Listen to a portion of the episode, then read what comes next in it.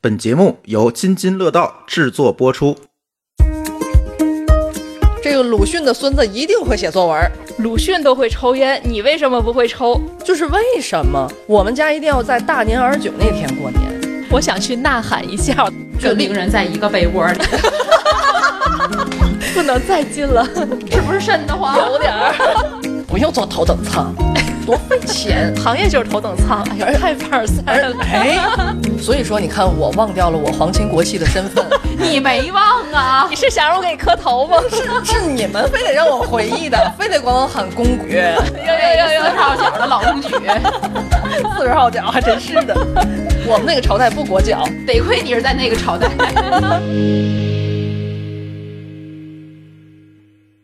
大家好，这里是原汤化原食第二期更新啦。我是穿着褪了色、领口也松了、印着切格瓦拉 T 恤的阿福。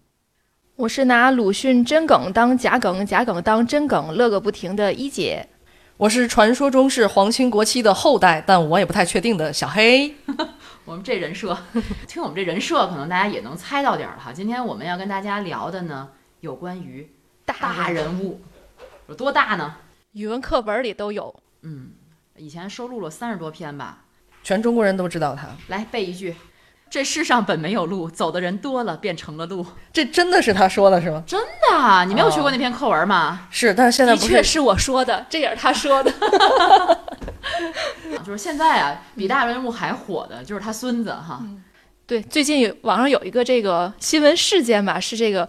躲不开鲁迅的鲁迅孙子的一生这个话题，就是说他这个孙子视频呢，就提到从小都像戴了一个紧箍咒一样，走到哪都像都会被说成是这个鲁迅孙子，而且就是别人叫就直接叫鲁迅孙子，鲁迅孙子。其实确实这，尤其是在这个华北地区啊，一说到这。谁谁孙子，谁谁孙子，就有那种好听的，对对。然后说他还想一度逃离这种环境，我觉得换谁都会逃离。然后他就去当兵，按说这个从武跟这个从文应该是两拿着了，他可以完全不用带着这个光环了。没想到他一当兵呢，这个新兵连的这个排长就把他叫过去说：“啊，你是鲁迅孙子，那你写文章一定好，你就做通讯员吧。”嗯，哎呀，这这能写吗？然后说他这个憋了一天都写不出来，很难受。然后他告诉排长说自己写不出来，非常困。排长说：“那你抽根烟吧。”周令飞说：“我不会抽烟。”排长就说：“鲁迅都会抽烟，你为什么不会抽？”我觉得这个事儿就是有一个思维定式在里面，因为大家总觉得龙生龙，凤生凤，老鼠的儿子会打洞，这个鲁迅的孙子一定会写作文，而且得会抽烟，太难为人了。嗯。对，刚当时看这个笑就觉得特别的搞笑，就好像这个，嗯，很亲切，然后活灵活现这个孙子的这个难题就萦绕在这个我的这个头脑中，就觉得哎呦，真的是，难道鲁迅的孙子就一定怎么怎么样，一定怎么怎么样，他就不能活出自己的样子吗？其实我们有一些刻板印象会对这些名人后代的身上，是吧？嗯，你说这个视频，其实我也看了，当时我看的第一眼，倒不是说他说了什么，我就是觉得他长得。哦，如果鲁迅他是鲜活的样子，可能就是孔令飞的样子，而且他周令飞啊，抱歉，还孔令辉呢，真是说。对，如果如果这个鲁迅他可能鲜活的活着的样子，可能就是周令飞他现在的这个样子，尤其他又特意留了这个小胡子嘛。对，我觉得他那绝对是刻意的，当然我个人猜测啊。就当时在七月份的时候，天津有一个书店叫内山书店开业，但是内山书店咱们可以一会儿说，就是跟鲁迅有非常深的渊源。当时就把这个孔令飞请来了，又是孔令飞吗？这不能剪啊！我跟你说，孔令飞是谁？孔令辉，你们周周周，孔令辉也是大人物，所以还是叫鲁迅孙子比较顺口。是，你看，我们还是得回归到“孙子”这个词儿上。对，然后就把这个鲁迅孙子这个。请到了现场，当时也是做一个揭幕这么个活动。当时去到现场采访了，我的第一感觉就是，因为现场有很多名人的后代，但是只有他让我一眼就想到鲁迅，真的是从这个长相，包括这个装扮，包括气质，都跟我这个心目中的鲁迅非常的接近。呃，但是当时他其实还是非常呃严肃，呃非常这个呃认真的在做一个这种介绍，没有说像视频里那种搞笑的环节。呃，所以我感觉跟他还是有距离的。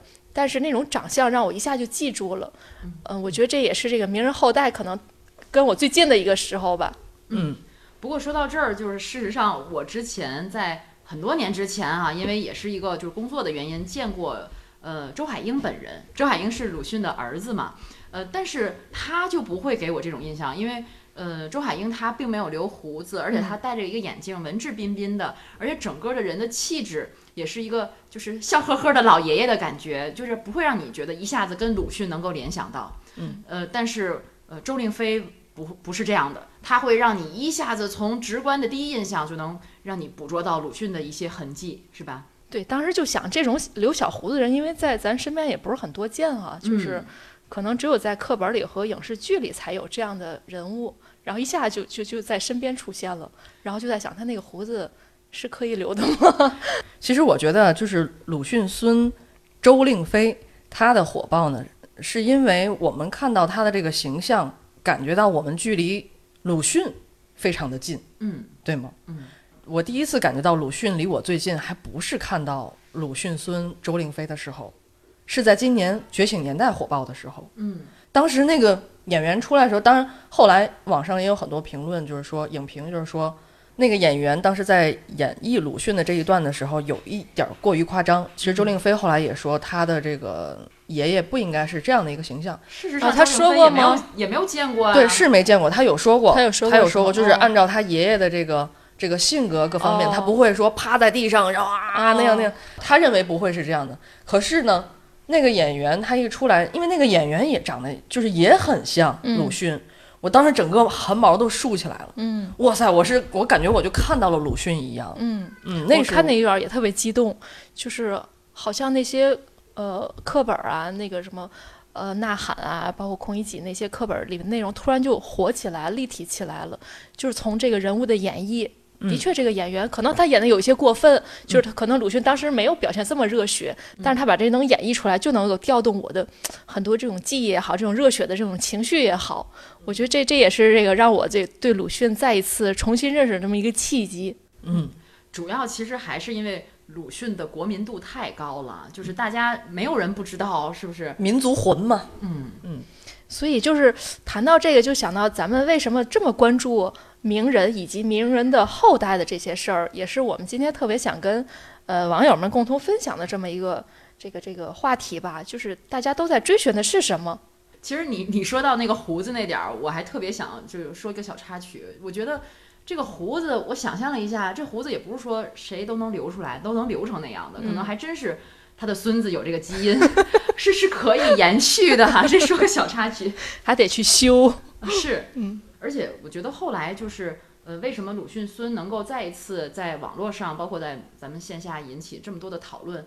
呃，不只是因为他的形象可能给人的冲击，还是他呃在采访当中的那一席话，嗯，让我们觉得哦，其实我们对某些大人物，包括可能对他的后代，还是会有一些就是刻板印象的偏见，可能会对他的生活造成困扰。也就是说，我们要关注这个嗯、呃大人物他的子孙后代，实际上也是要从。这些里面追寻他们，可能我们是想寻找大人物的痕迹，但是实际会会对他们的生活造成一定的困扰。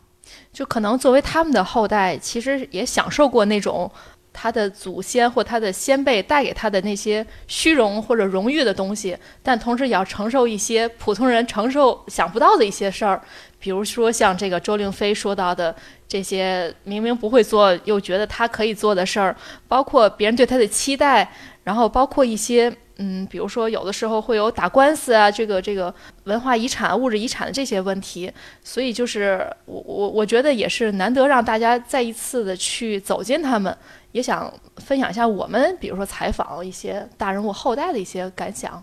你看他就是，如果是周令飞，他跟鲁迅之间的这种连结，包括他可能在其中，你看他要讲到我一方面我要要打造成他的形象，跟他要接近，跟他要贴近，同时他要有一方面他又讲我的生活可能因此会造成很多困扰，好像看似是困扰，但他好像也有一种小骄傲在里面来讲述这些事儿。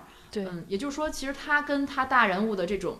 呃，亲人之间的这种撕扯、这种拉扯，时时刻刻是存在的。我觉得作为普我们普通人来讲，其实他也会，你也会有某一个瞬间会有这种体会和感受。你比如说我吧，就是我的名字当中会有一个字，它其实是家谱排下来的。嗯，就这个事儿对我来讲，什么是家谱，或者我们家里到底这大家族都有谁？其实到我们这代人在城市里生活，已经跟老家几乎就是割就割裂开了，这个生活是完全割裂开了。但是我很愿意去讲这段事儿。啊，别人问你为什么叫这个名字啊？我说我这个是呃家谱排下来的，我是第二十三代的子孙，所以我的名字要贯彻这个字。那到底有什么意义呢？可能我讲出来的时候就觉得，哦，我可能从内心来讲，我是一个大的家族，就特别有底蕴的感觉，对，有文化，假装有文，化。就特别有底蕴。你比如说我吧，哎呦呦呦呦 我也是听此时说，BGM 我就你说，即使我是一个这么小的一个可以跟我的家族去攀的这么一个小的连接，我都觉得很很开心的去跟大家分享，更别提呃，也许我的爷爷是鲁迅了，是不是？对嗯嗯嗯，呃，我虽然不知道我我们祖先到底是什么样的，但是这个我的这个姓是某朝的大姓。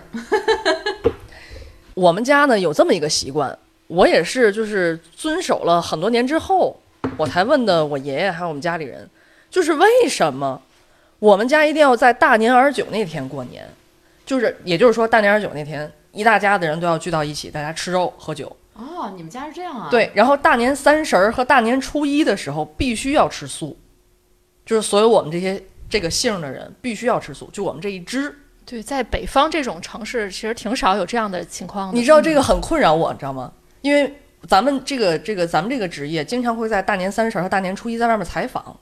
你在外面采访的时候，人家难免就要招待你吃饭，然后当你看到大鱼大肉的时候，你就是没法碰。而且而且每一次我都要跟人家说，我真的不是跟您客气，我是没有办法吃，因为我要遵守家里的这个规矩。你说我为什么要遵守家里的规矩呢？我明明可以破戒，可是我就觉得我应该去遵守。呃，我忘了我是多大的时候，就问了我们家里的这个老人，我就说为什么咱们要这样？当时老人给了我两种呃答案，第一种答案就是说，由于我们是某朝延续下来的后代，我们这个曾经是皇亲国戚，要延续祖宗的这个这个这个这个习俗，所以我们才这样做的。所以一开厉害了，始，厉害了。但是一就像一开始我说的，我们现在没有办法考证，嗯，我就只当是吧。在我心目中，你就是以后见面说你是你就是，以后见面也是喊什么呢？王爷。公主。哎呀，小公举，谁还不是小公举？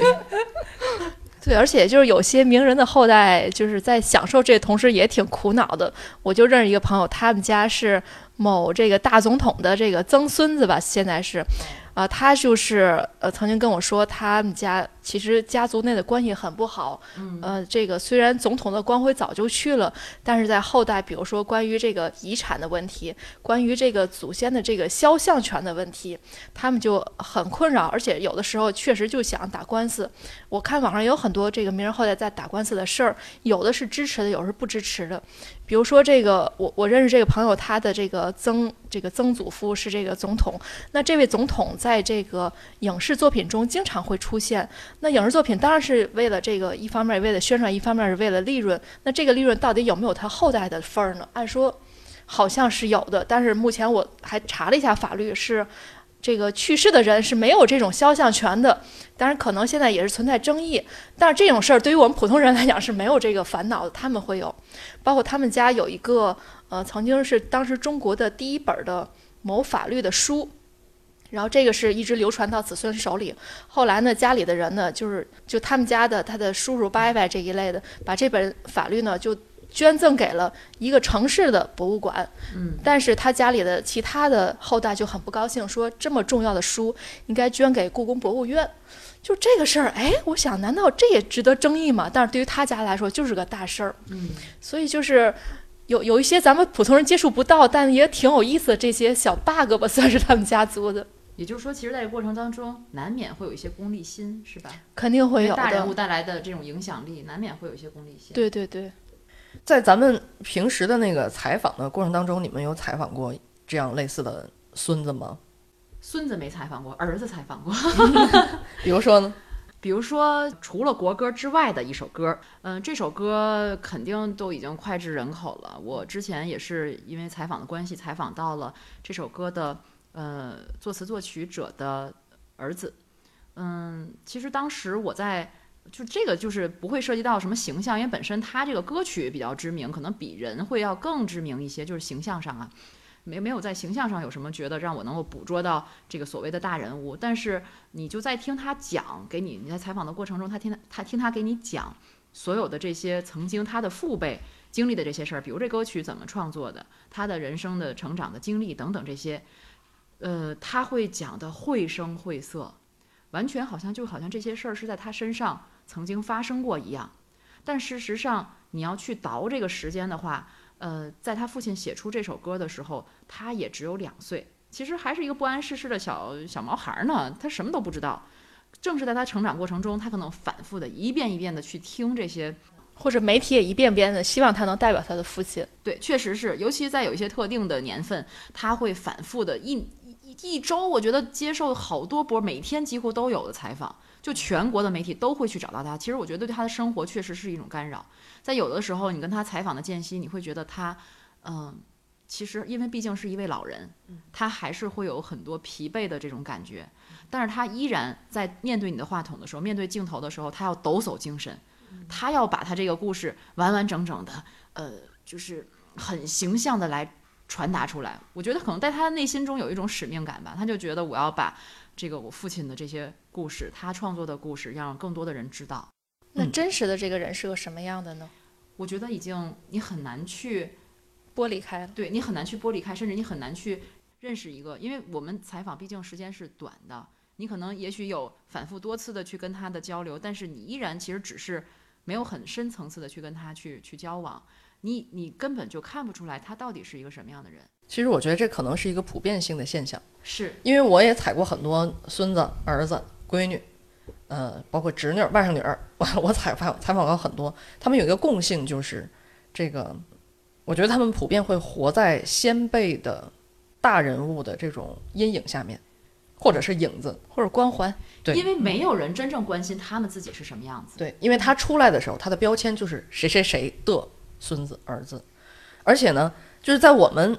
日常采访稿件的这个套路当中啊，就是一般都是我们在采访这些后人的时候，然后让他们就说这个先人的一些故事啊之类的，然后具体落到真的落到他们的时候，落到他们身上的时候，他们往往会这样说：我们要把谁谁谁的精神怎么怎么样传承下去，好像。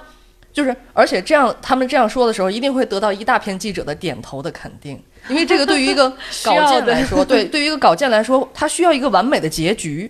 嗯，但是，就像周令飞以前每天都是被人家说你应该会写作，如果你不会写作的话，就是数典忘祖。嗯，可能会抽烟，可能所有的后人都会面临这样的困扰的。嗯嗯，所以呢，在这样的一个循环的过程当中吧，我觉得。我见到了不同类型的后人，嗯，我见到了，呃，比如说长前段时间这个比较火的《长津湖》的这个电影，里面有一个非常重要的大人物，他的女儿，正好我前段时间采访他，然后我就发现，他是，他是纯正的在消费先人的这个故事，而且我私底下把他拽过来，在在做采访的时候才发现，他对他的父亲其实一无所知，就是尤其是在长津湖战场上的时候。然后我我在追问他的时候，他是有一点不满的，然后他就说，我父亲不愿意和我说在战场上的故事，他他认为他很悲痛，哦，这个我当然可以理解，可是呢，他就是拿着网上同样像我们一样在网上查到的资料，然后到处在外面讲课，就他已经是个工具化了，是的，他是他他带着这个标签儿，对他他去做这些工作，而且他带着这样的一个标签儿，他带着这样的光环，他无论到哪儿去讲的时候。他都是一个，怎么说呢？他讲的时候会是什么样？很绘声绘色吗？不绘声绘色，嗯，听上去很很生涩，嗯嗯，并不感动。但是我相信，任何一场活动说请了某某名人的后代，一定比没有请的那个活动更有吸引力。是的，嗯，就是就是我我觉得大家也是这种现象的背后，也是大家一种推动，就是普通人也好，还是这个消费者或者读者或者观众本身也有这种。内驱力就是愿意去多了解名人，通过名人的后代，好像又见到了名人一样。而且我们如果善意的去去去看待这些名人的后代来讲，你说他们通过自己家里的这个大人物，他出去，他其实获得了很多的关注量和曝光，就是曝光的机会。但是其实也有一些让我觉得很尊尊敬的后人，嗯、比如说你刚刚说一首歌，我也采访过一个非常有名的一首红歌的女儿，这个老太太呢，就是她她长期就是还在做他自己该做的事情，虽然说他在宣传他父亲的一些东西。但是，比如说，他每到周末的时候，这个老太太已经七十多岁了，她每到周末的时候，都要自己从北京的这个中心城区乘坐公交车倒车进房山，到房山的这个山区里的小学，去给孩子们上公益课、上音乐课，哪怕就是教孩子们唱他父亲做的这首曲子，但是他永远都会都一直都在坚持做这件事情。嗯，其实你说这个就是周海婴本人，他其实也很低调的。嗯，他并不是像，呃，当然我们也不能说这个周令飞有多么高调哈，但是至少因为他讲的这些事儿，可能最近比较火，大家就会觉得他很高调。但是呃，周海婴本人是很低调的，他嗯，可能有一些他觉得确实是，我觉得这些后人他们确实觉得有一种责任感。嗯，我媒体需要找到我，我。嗯，难以推辞。我可能有一些必要的场合，我就要去参加。但是我觉得他整个的人生经历，我们来看的话，他其实还是很低调的，因为他投身的是这个无线电行业，他从小就喜欢无线电。嗯、而且在鲁迅对他的教育来讲，也是一直是，呃，咱们现在说是比较佛系的哈，顺着这个孩子他自己的成长规律来，呃，培养他。当然，可能他在很小的时候就鲁迅就去世了，但是他的这个爱好并没有断，他一直延续到他整个的这个人生的这个事业的工作当中。呃，这个无线电领域，他应该还是做出很对多成，就的。据说他这个对，在这个中国的这个业余无线电的活动的恢复是他推进的，而且这个业余无线电的活动呢，在这个汶川地震救援中起了决定性作用。我觉得这个这个 happy ending 吧，虽然是还是让人很欣慰的，但虽然到八十年代还有一件事儿，就是，呃，他周海婴为了这个鲁迅的呃文稿的版权，向这个国家进行这种呃追溯什么的，让人对他有一些负面的评价。但至少他在这个自己的专业领域已经有自己的一片天地了。虽然没有说超越他的父亲，但是也可以让人记住他的名字。我觉得这个是让我们这些旁观者觉得特别欣慰的一件事儿吧。嗯，其实有还有类似的，就是说这个后人脱离开这个先人的影子和光环的，比如说我们耳熟能详的天津著名表演相声表演艺术家。表演艺术家，好，冯巩。哦，啊、嗯，冯巩是这个冯国璋的后代嗯。后代，嗯，确实，他也在自己领域里做出卓有成效的这个 成绩哈。其实我们要是不提的话，我们真的不会把他和冯国冯国璋联系在一起。嗯，其实也许是对等的吧。也许我们说到冯国璋，就说哦，他是冯巩的曾祖父是什么，哦，对吧？就你并不会觉得他有违和感。所以我觉得这是不是每一个后代所追寻的？就是也许别的后代也想这样，但是由于自身资质也好、运气也好，还是受到了一些特定的因素也好，他没有超越这个祖先。但其实他们内心还是希望有这种突破的，就是不要一辈子带着这个光环去活。但是有人做到，有人做不到而已。总而言之吧，就是虽然大人物已经离我们远去了，但是我们依然喜欢他们的后人。嗯，感兴趣吧，就是。嗯嗯，嗯，其实不只是这个这个大人物的他的后代本身，他可能难以去跟他的这个前辈先辈去割裂开。那我们作为普通人，我们一样会在当今依然去追寻大人物的痕迹。嗯，你你就比如说鲁迅吧。那谁没学过他的课文啊，是吧？谁不会在日常拽两句他曾经说过的话呢？是呃，而且我在十几年前的时候，我专门还去了趟绍兴，嗯，呃，就到这个绍兴。其实当时我对这个城市没有什么印象，我认为绍兴它就是跟鲁迅划等号了。就嗯至少在我走过的这些城市来讲，懂因为。在绍绍兴有一个呃特别知名的景点，就是鲁迅故居，呃，它有一个类似于像呃就是古镇似的，是零九年的，我记得很清楚，是零九年的二月份，我当时去的时候，当时它那它那个古镇吧，那可能是我第一次见到类似于古镇的那么一个村落似的，嗯。它保留了一些原有的建筑，还有那个狭窄的小河道，里面可能还行着两个撑杆儿的船，可能哦，现在就是相对来讲，它也是呃，因为景区的需要，它可能有一些这样的这个这个环节的设置，而且包括里面有呃像百草园啊，什么三味书屋的那些参观的那个那个景点，嗯它应该是一个呃类似于联票似的，它里面有不同的点，然后你可以在整个这个街区里面，然后你去挨个的去走访、去打卡这样的。嗯嗯，但是我当时就觉得印象最深的就是真的在路边上，这个这个这个这个小房子路边上会立着一个孔乙己是吗？对立着孔乙己的雕像，而且哦雕像很小 我以为是演员 没有没现在没准儿是演员了，啊，对呀、当时是雕像，而且还有好多小酒馆儿都他是他是根据那部电影去有有这个电影吗？有。啊，是根据那个形象去做的这个雕像其实是还，我觉得它其实还是一个挺模糊的一个概念，嗯就是一个晚清的这个就是落寞文人，落寞文人那样梳着一个辫子，穿着嗯破破烂烂的，然后驼着个背似的，站在这个小就是在小酒馆旁边立着，而且这个雕像很多，嗯，就不是只有一个，那 有酒吗？有酒，那酒也掺了水吗？这咱就不知道了。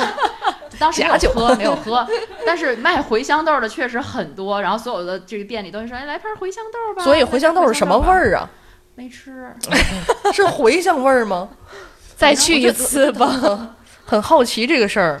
咸口的、辣口的，对呀、应该做一个混合口味的，可能你才能真真正觉得五味杂陈。阿福是不是特别喜欢追随名人？嗯，我对鲁迅的文章印象其实最深的有几篇的，就咱们学过的课文，其实都跟闰土相关。我觉得那时候年小比较小哈，但是我在读关于闰土相关的这些他的作品当中，当然这是一个他虚构的小说嘛，但是在这个短篇小说里面，我每次读都有一种莫名的伤感。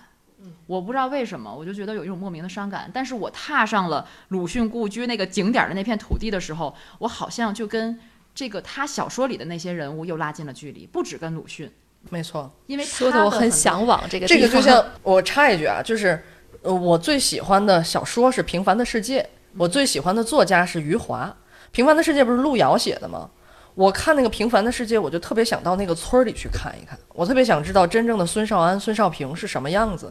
然后有一年我采访出差，正好到了那个附近，嗯，特别遗憾，我们坐大巴车下来的时候，正好我看到有一个路牌儿“路遥故居”，我特别想去那儿。这一直是就我在我心里边就一直就是一个疙瘩，我特别想去看一看。然后再有就是我我刚说我最喜欢的作家是余华，本来今年我是想去海盐的，因为他是海盐人，我特别想去海盐看一看。就是我不只是想认识余华，我是想看一看他笔下那些人物是到底是个什么样子。是因为毕竟我们是北方人嘛，北方人就是我们的生活环境，包括当时你去读鲁迅的那些作品当中的人物和他的那个环境背景，其实是还是有很大的差异的。但是你到了绍兴那个地方，看到那个小桥流水那些建筑，然后包括那些人、那些孩子在街上跑，你就能够好像你自己脑补了一下，也许闰土就是这样的孩子戴上了一个项圈。就沉浸式的我们我们我们走吧，我们那个去请个年假。我请年假，我就这么跟领导说，我想去看看《狂人日记》里的狂人长什么样。我想去呐喊一下。哎，你们是什么？从什么时候开始读鲁迅？其实还是最早接触还是课文，嗯，确实是。我觉得咱们这一辈人就是总会有被那个鲁迅文章所支配的恐惧，就是那个时候读不懂。然然后你知道，当时我还假模假式的，就是因为那个时候进入青春期了，然后我我为了表达自己的愤怒，我去买了一本《呐喊》，然后我前两天把这本《呐喊》又翻出来了，我发现我还是看不懂。就 很多愤怒已经没了，但是还是就是看不懂我就感觉我拿着这本书，我就是我就是在表达一个愤怒的我。啊，标签儿了像是。嗯，所以就是前一段儿呃几年前，这个网上这个鲁迅作为梗王出现的时候，的确有一点，虽然有点违和，但是真的很搞笑。我也是追了一段时间，然后我我我这几天又翻了翻，你是不是看到这些梗以后才发现他不是我们？对我难突然发现迅，哎嗯，而且我发现他原来离我这么近，就是他原来就是这么有趣。嗯你比如说他他说的，嗯，有一道题呀、选择题，下面哪句话是鲁迅说过的？A. 救救孩子，B. 的确是我说的，C. 还是拉倒吧，D. 你是个好人啊。我觉得头两个我听过，嗯但其实都是他说的，是吗？你是个好人。他最早是给人发好人牌那个人是吧？对对，所以很多那个图片会把他的话引入，然后下面一个横杠鲁迅说过，然后有人会说横杠鲁迅没说过，就是一下把他给玩活了吧这件事儿，嗯然后会觉得这种情绪其实是相通的。嗯比如说他在愤怒时的表达，他看见一些熊孩子的时候一些表达，其实是跨越世界。所以说，有人说他是是预言家，是这个中国魂也好，这种精神是一直都在的。嗯，所以不管他以什么形象出现，都能引起每代人的共鸣吧。所以我觉得这一次鲁迅孙的火，周令飞的火爆，也是就是让年轻人重新又认识了一下鲁迅，包括你刚刚说那些梗王的这些事情，对，然后包括还有一些鲁迅的花边的故事，就是现在也被扒出来了。嗯。我不知道你们有没有听过，比如说他是一个吃货，他是一个晒娃狂魔，对他是一个晒娃狂魔，因为他四十九岁的时候才生的周周海婴，对吗反正岁？数挺大了。嗯。然后他就那个说是，如果有朋友来家中做客的话，他就一定要把周海婴抱出来，说：“大家快看，我儿子，可爱吧，像我吧。给别人写信还得寄照片儿呢。”对，因为因为远方的人看不到嘛，当时没有朋友圈，所以一定要写信给人寄照片儿。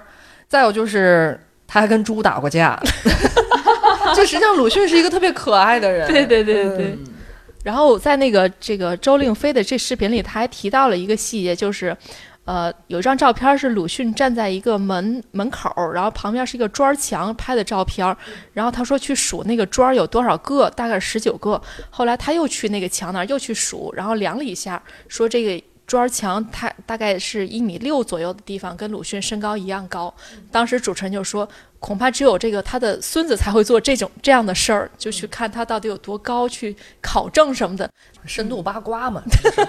其实，其实突然你说这个，我就觉得这个名人的后代其实有一点让人羡慕，因为他，嗯，可能过了很多代，他的子孙依然会去某种方式去怀念，或者即使只是梁砖这种方式去怀念他的前辈。但是对于我们普通人来讲，可能我只能记到我的曾祖父的这一辈，而且还得是我见过的。那其他的我没有见过的，可能我几乎就不会在生活中听到任何关于他的谈论，他的事情，或者是对于他的任何回忆，可能就就遗失了。消失在茫茫宇宙了。是，嗯所以像刚才阿福说的这个，他曾经去鲁迅的故居，实际上我相信你去鲁迅的故居，是不是就是想和这个大人物拉近一下距离，就是想离他最近的时刻？我相信你就是在这个时刻。是，所以对于我们这些普通人来说，包括后人啊，就是我们能够追寻大人物，其实大概率都是在这种故居里面才能去真正去感受到他们。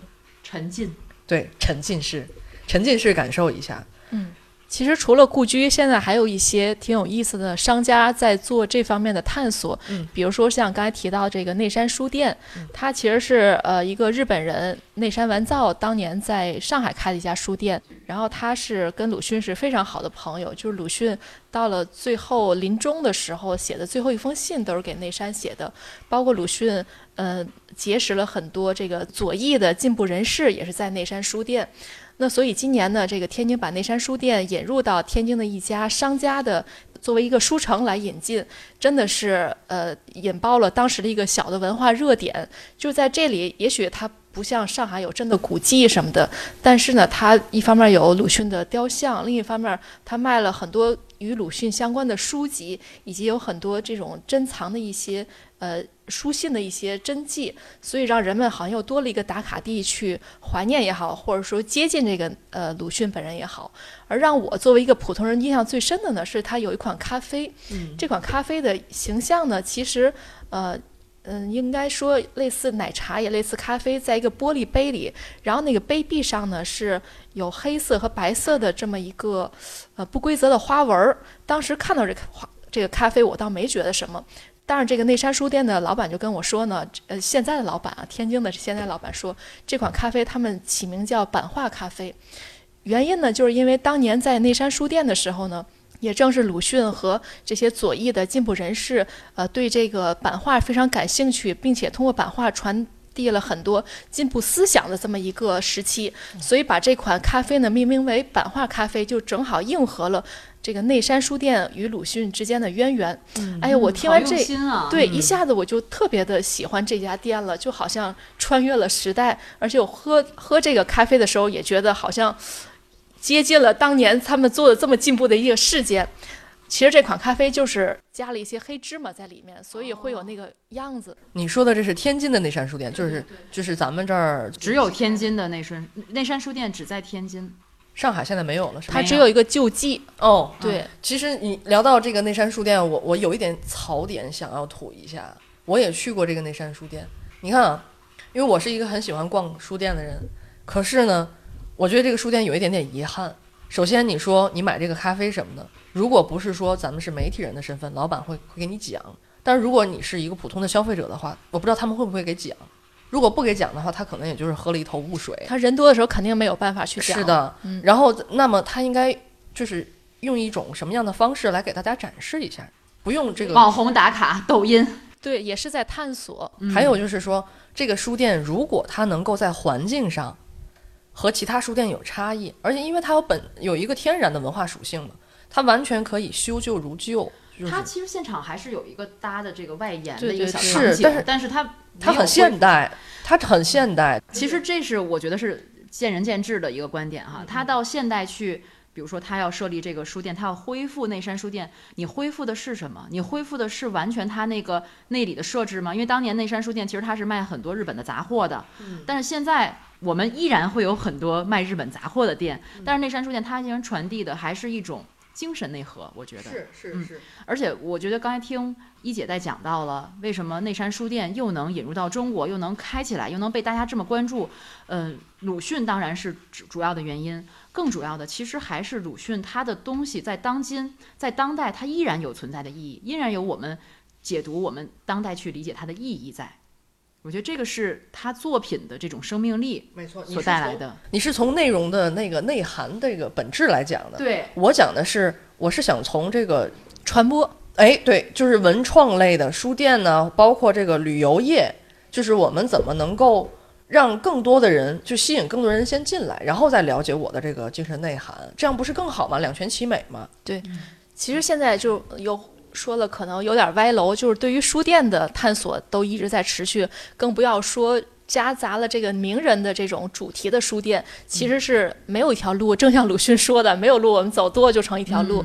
所以这个书店的本身的这个现在运营者，他以前也是个媒体人嘛，他其实也做很多努力。比如说他在小红书上会做直播，他会每周末或定期的在书店开一些文化类的讲座。他其实想法，我觉得呃还是挺有想法，就是他希望这个地方能够像鲁迅当年一样，成为一个嗯让年轻人更有思想、更有这种碰呃。撞观点、碰撞理念、碰撞思想的一个沙龙式的。没错，就是漫谈的一个沙龙。嗯，但是他现在也在探索。其实我觉得这可能在全国来讲都是没有先人能够做的特别成功的，可能也是需要一步一步的去探索。对对对。那由这儿，其实我为什么会说到这儿？因为现在大家都会讲究一个沉浸式嘛。刚才阿福也说过，这种沉浸式的体验真的会让你觉得离大人物会更近。那比如说，我就做一个不太这个准确的类别，比如说为什么我们喜欢去环环球影城？嗯尤其是哈利波特的这个粉丝，为什么尤其喜欢去？是因为感觉在全世界，我们能够离哈利波特最近的地方就是在环球影城。那环球影城它会给你魔杖也好，它让让你穿上斗篷也好，包括去去尝那些这个哈利波特曾经吃过的东西。黄油啤酒，呃，是的，就是所有的这一切都是一种沉浸式的打造。你包括像我曾经采访过的一些，我觉得让我离能够离大人物比较近的一些旅游场景是，在天津，就是我觉得最好的还是利顺德大饭店。嗯，我曾经在那里采访的时候，我采访过一对儿从湖北来的夫妻，他们就专门为了玩这个饭店来的天津，你知道吗？嗯，因为这个饭店曾经住过很多名人名流，，对，很多名人，而且当年他在重新呃就是改造、提升改造，嗯，向这个社会开放的时候，大概是在零九年、一零年那个时候，他很多的维修工作，这因为我知道，我也采访过，他都是修旧如旧，包括那个地板。包括当年的那个木头的那个四柱床，包括那个门框，每一个细节，都非常的遵循当年的那个，就是那个那个那个那个味道。但是也有很多人会讲，现在再去利顺它，它可能会承接一些呃一些商业的会议啊等等。但是很多人我听到过，有人给我反馈，就觉得太旧了，太设施太陈旧了。但实际上是我们没有真正读到它里面的故事，读到它的文化。对你需求不同。你比如说啊，当时李鸿章在那里面喝下午茶的，就是他好像是当时是接待哪个国家的大使，喝下午茶的菜单还留着。就是如果你现在要是想再吃那些菜的话，是可以给你做的。哦，然后呢，再就再有就是像孙中山曾经住过的那间房间，是一直对外开放的。嗯，他一天晚上是我记得是当时我采访好像是还是一千多块钱一晚，现在可能涨价了啊。我要住 来了我要住那里，我一晚上都不会睡觉的。对，我觉得有点瘆得慌。我就 是我进到过那个房间里面不是，我我我会翻阅跟他有关的，真的是沉浸在里边，我要嗯享受那个哦过程。你不觉得你离他特别近吗？，对，跟名人在一个被窝里，不能再近了。这个 是不是瘆得慌？有点儿。你这么一说，我有点害怕。那你去采访的时候有去过利顺德下面那个博物馆吗？啊，那个时候我我没有去过，应该是那个时候还你去去过对吗我去过，嗯，那首先沉浸式的是它那个电梯，对那个电梯我坐过，它那个电梯是一个没有门，就现在咱们现代电梯是没有那种门的，拉那个铁栏杆儿的那种。拉铁栏杆那种门，你只在电视剧里看到过，对吗？对，是。但你坐这个电梯，你就感觉已经沉浸下去了，嗯。然后你就你下到那一层的时候，你就感觉你已经站在历史里面了。嗯。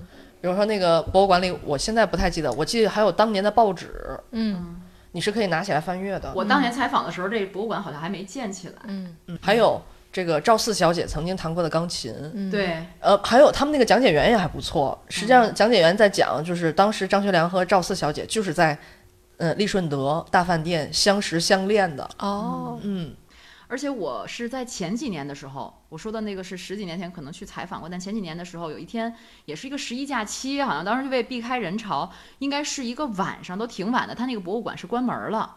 我挺晚的时候跟家人一块儿过去的，就是也没有人给你讲解，但是你一下子好像就。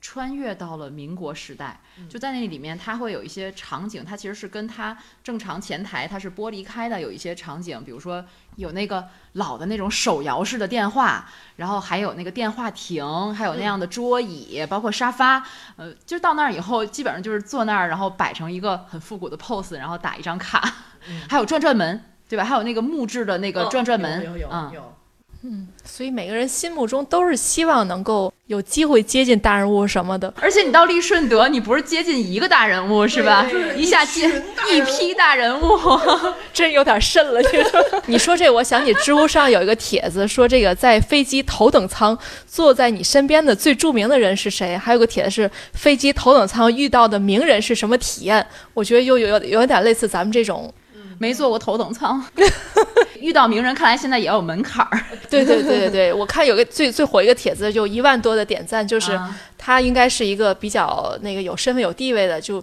跟若干个中外名人，包括中国的什么马云，外国的什么茱莉亚、呃罗伯茨什么，就这一类的，全都拍照，就是。他不仅遇到过，而且还跟人合影啊，或者是拍对方照片，哎、就特别骄傲，然后很多人也羡慕，真的这样，可能只是擦肩而过，这这有什么呢？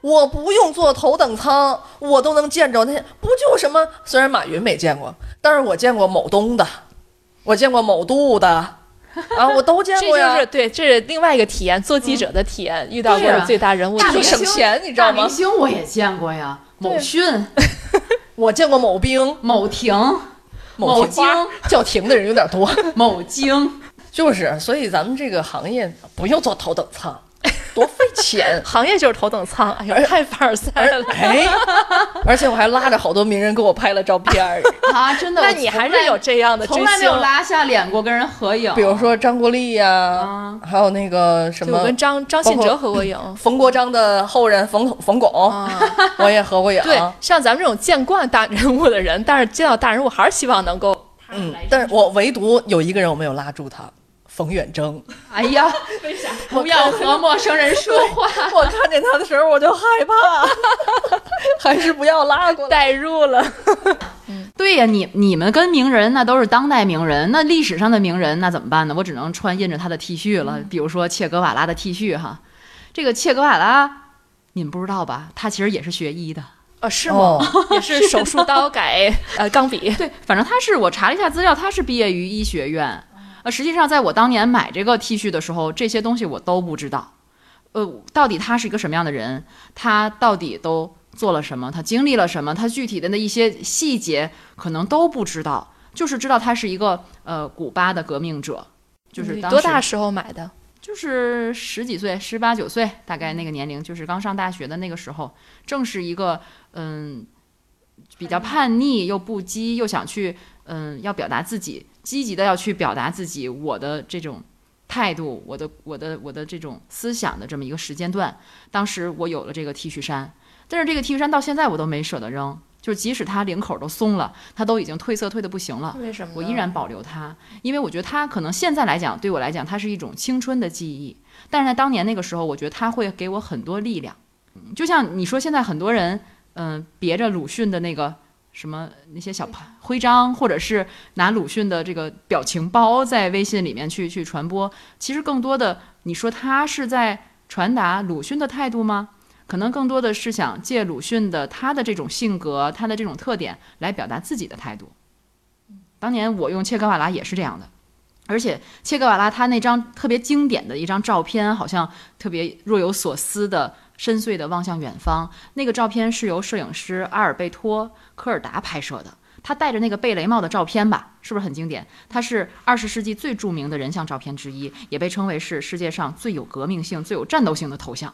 你说这么有意味的一个头像，我能不穿着它天天在外面溜达吗？更更多的是表达一种，就是我我当年那个叛逆青年的那种感觉。我在之前就是咱们在讨论这个话题，我还特意，我现在在当下我才特意去查了一下他的这个整个的人生经历。其实他是一个阿根廷人，他又到古巴去去搞这个革命，后来他又去刚果、去非洲。其实他的这种。呃，这种这种人生经历也是现在年轻人可能会比较喜欢的一种，就是我我可能不拘泥于某一个地区，或者我这种自由，我的这种浪漫主义，可能在他身上能够体现出来。但事实上也有很多对他的非议，包括他有有很暴虐的一面，他也有很很残酷、很残忍的一面。但是大家都已经不去选择看他这一面，我只选择他代表革命性的一面，代表他叛逆的这一面去表达自己。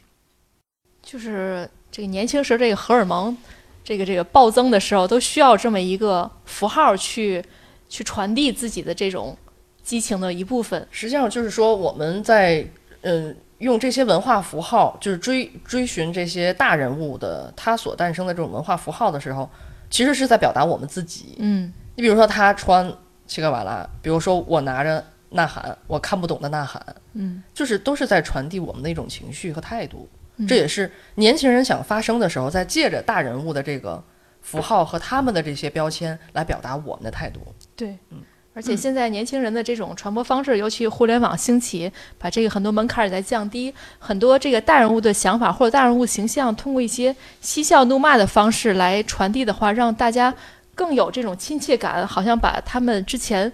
伟大、光明、正确的一面儿，然后又拉回了、拉下了神坛，让他们变成我们身边的朋友一样。对，可能以前就是我们都是匍匐在这些大人物的脚下，但现在实际上它是一个祛魅的过程。嗯，然后这个呃拉下神坛之后，他变成了一个凡人、俗人，来到我们身边的时候。他也吃喝拉撒，他也跟猪打架，比如鲁迅也跟猪打架，也要晒娃哦，他跟我们是一样的。嗯，然后实际上在这个时候，我们才可以更放松的去用心感受大人物，包括他的作品能够给我们带来的一些东西。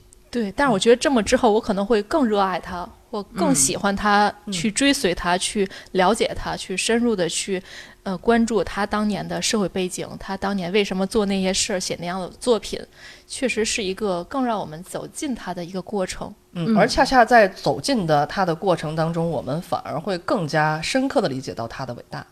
我觉得现在他现在已经不是一个需要仅仅需要高大全形象就能吸引我们注意的时候了。现在可能更多的是我们要看到他作为一个人，他不同的侧面，作为一个人，他的立体的立体的一个人，他是什么样的？可能更反而更吸引我们去关注他，去了解他，去传播他哈。还派上笔了，所以你说这个，咱又说回鲁迅孙啊，呃，其实我觉得有他在还是挺挺快乐的一件事情，就是他让我们又把视角视角又聚焦到鲁迅，包括可能我们又去了解鲁迅，再去读他的文章。其实很多人最近就前一段时间吧，我觉得疫情以来，就好多人，嗯，包括一些文章，包括一些评论家都在讲。就是再读鲁迅的文章，长大之后，我们可能三十多岁的人再去读鲁迅的文章，可能现在我们真的读懂了。我还有点看不懂了。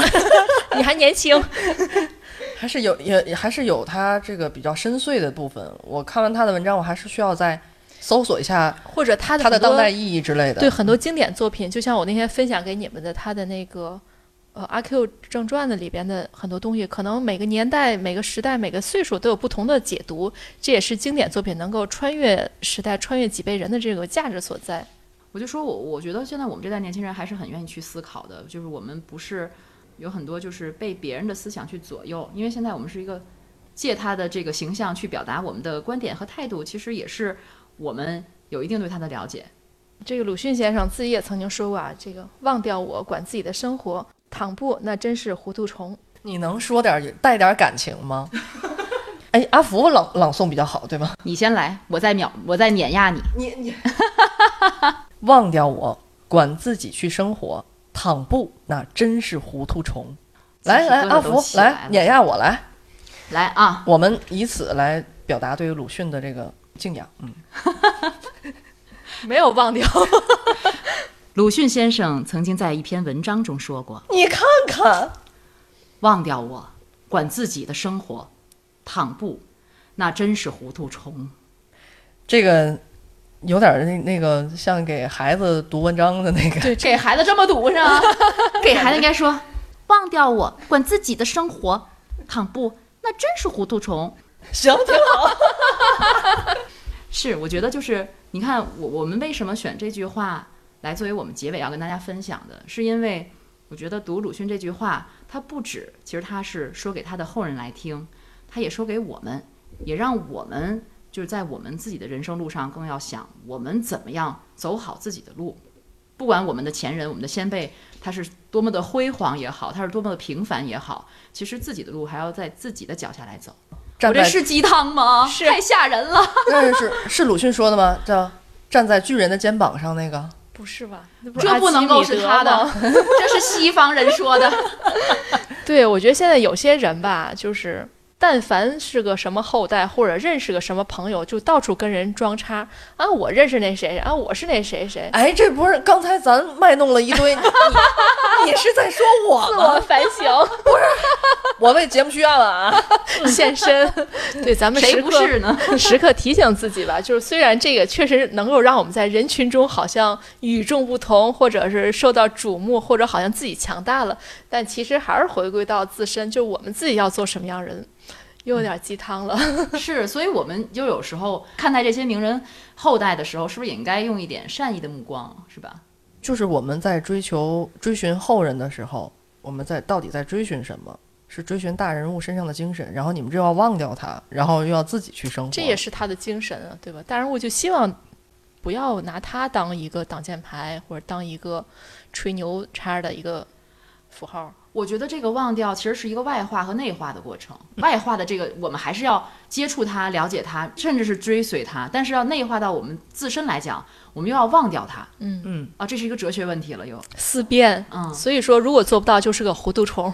所以说，你看我忘掉了我皇亲国戚的身份，你没忘啊？你是想让我给你磕头吗？是是你们非得让我回忆的，非得管我喊公举，啊，这不赖我。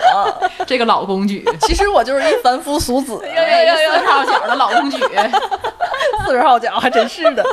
我们那个朝代不裹脚，得亏你是在那个朝代。我觉得不是磕头就是得敬礼啊！这期节目，那今天我们就聊到这儿吧，感谢大家的收听。嗯大家可以在各大音频平台搜索“原汤化原石”收听我们的节目。嗯原汤化原石的“话”是说话的“话”，也欢迎大家继续在评论区给我们留言，我们同样还是会精选出三个留言，为大家送出津津乐道的精美礼品。拜拜。应该跪安。